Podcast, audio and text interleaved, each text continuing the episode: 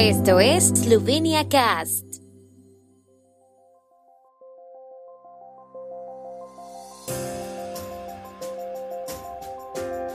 Noticias. Trigésimo aniversario de la adopción de la Declaración de Brioni. Presentación tradicional de prioridades al inicio de la presidencia eslovena del Consejo de la Unión Europea. En el primer día de votación anticipada en el referéndum de aguas, casi 25.000 votantes emitieron sus votos. Abierto el debate público de la Estrategia de Investigación e Innovación de la República de Eslovenia 2021-2030.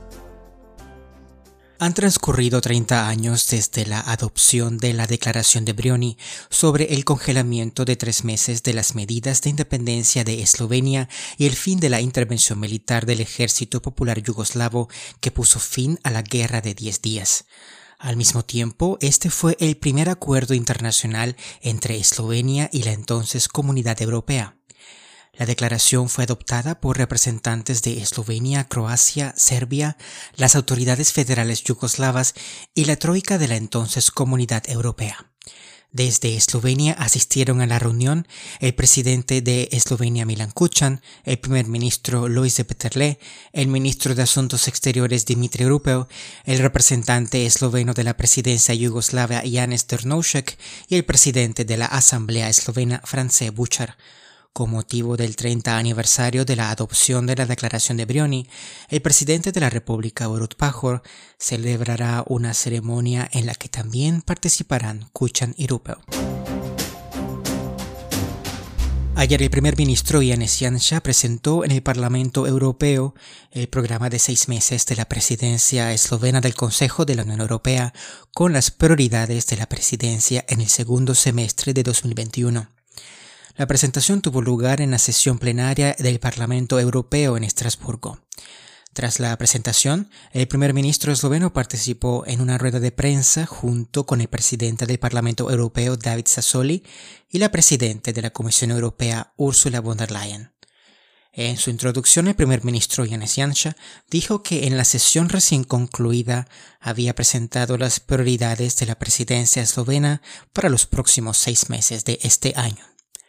Presentamos las prioridades con la esperanza de que los próximos seis meses sean un momento de retorno a la normalidad, al tiempo anterior a la crisis, y que algunas prioridades estratégicas, o al menos una discusión sobre ellas, puedan volver a estar en la agenda, dijo el primer ministro.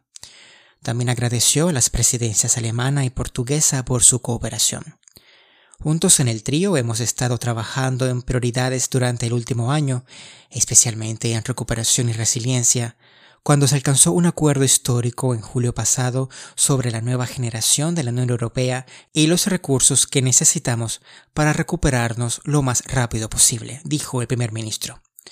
Continuó diciendo que también estamos satisfechos con las buenas previsiones de crecimiento económico en la zona euro y la Unión Europea especialmente porque Eslovenia está en el pico según estas previsiones y datos de bajo desempleo. En los dos primeros tercios del trío de presidencia se ha trabajado mucho en una situación muy difícil. Por último, pero no menos importante, con un acuerdo rápido sobre un certificado digital europeo, dijo Jansha, y agregó que hemos demostrado que la Unión Europea está aquí para responder de manera uniforme y eficaz a crisis como esta epidemia, que ha afectado simétricamente a todos los Estados miembros en su conjunto. También mencionó algunos problemas de política exterior, las relaciones con la Federación de Rusia, Turquía, China, la Alianza del Atlántico Norte, los eventos en el África subsahariana donde las personas viven con la amenaza del terrorismo no estarán en la agenda como cuarto, quinto, sexto punto, sino antes, dijo. Una respuesta estratégica a los desafíos estratégicos también significa la ampliación de la Unión Europea. Nos complace que dos importantes reuniones de líderes europeos se dediquen a la ampliación en el primer semestre del año. La primera será el 6 de octubre en Eslovenia, donde el Consejo Europeo se reunirá con los jefes de Estado y de Gobierno de los países candidatos de los Balcanes Occidentales En diciembre, el Consejo Europeo también debatirá la Asociación Oriental o la cuestión de las relaciones entre la Unión Europea y los países vecinos del Este, donde esperamos poder tomar algunas medidas para evitar que en los próximos años será el objetivo de conflictos congelados en el vecindario, dijo el mandatario esloveno. En la conferencia de prensa el primer ministro también respondió a las preguntas de los periodistas. En cuanto al nombramiento de los fiscales delegados europeos, reiteró que Eslovenia no se está retirando del sistema, pero que ha habido una complicación debido a nuestra legislación nacional.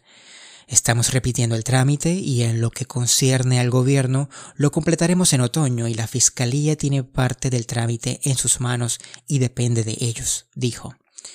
Lamento que estemos tratando con dos fiscales de Eslovenia y nadie se pregunta por qué Dinamarca, Polonia, Hungría, Suecia no están cooperando en este mecanismo, dijo el primer ministro Añadió que la Unión Europea tiene varios problemas que valdría la pena informar y son miles de veces mayores que el nombramiento de dos fiscales europeos. Cuando se le preguntó acerca de la cooperación con el Subcomité de Libertad de los Medios de Comunicación, el primer ministro dijo que no había problemas ni obstáculos para que el subcomité viniera a Eslovenia y examinara los casos relacionados con la libertad de los medios de comunicación y el Estado de Derecho. Incluso invitamos a la Comisión Europea para comprobar todo. Espero que el grupo que vendrá a Eslovenia hable con diferentes personas y no solo con los que presentan la situación de forma unilateral. En lo que respecta a la libertad de prensa en Eslovenia, estoy al frente del gobierno por tercera vez y cada vez que lo dirijo, Eslovenia sube en los índices de libertad de prensa, agregó, y subrayó que Eslovenia también había avanzado el año pasado. Sin embargo, hay mucha exportación de la situación política en Eslovenia a las instituciones europeas, donde nadie habla esloveno y donde dependen de lo que alguien dice. Pero antes de que juzgues el Estado de Derecho y la libertad de prensa en Eslovenia, te invito para venir a Eslovenia con un traductor y vivas con nosotros una semana y verás la actitud de los medios de comunicación hacia el gobierno y viceversa, enfatizó el primer ministro. En el primer día de votación anticipada en el referéndum sobre la enmienda a la ley del agua, 24.697 votantes emitieron sus votos, 1.45% de todos los votantes elegibles, dijo la Comisión Nacional Electoral. A modo de comparación, en el primer día de la votación anticipada, hace cuatro años, 2.541 votantes, el 0,15% de todos los votantes elegibles, votaron en un referéndum repetido sobre la ley de la segunda vía. Aquellos que no podrán votar el domingo pueden emitir sus votos hoy y mañana entre las 7 y las 19 horas en 92 colegios electorales en toda Eslovenia. Los votantes pueden votar anticipadamente solo en la comisión electoral de distrito de zona en la que están inscritos en el censo electoral, es decir, donde han registrado su residencia permanente. El Ministerio de Educación, Ciencia y Deporte de la República de Eslovenia informa que ha comenzado un debate público de 30 días sobre la propuesta de la Estrategia de Investigación e Innovación de la República de Eslovenia 2021-2030. La propuesta se publica en el sitio web de Democracia Electrónica EUPRAVA y puedes enviar tu comentario a la estrategia con firma electrónica y de forma anónima inclusive. Obtén el link en nuestro sitio web de Slovenia Cast haciendo clic en esta noticia. La Estrategia de Investigación e Innovación de Eslovenia 2021-2030 es un documento estratégico clave en el campo de la investigación y la innovación que será la base para la formulación de políticas relacionadas con los campos del desarrollo económico y social y retos sociales. Se basa en los puntos de partida y las directrices aprobados por el Consejo de Ciencia y Tecnología de la República de Eslovenia el 20 de enero de 2021. El debate público estará abierto hasta el 4 de agosto de 2021.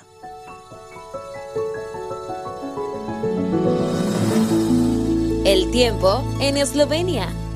El tiempo con información de la ARSO, Agencia de la República de Eslovenia del Medio Ambiente. Hoy estará mayormente despejado, durante el día soplará viento del sur en algunos lugares.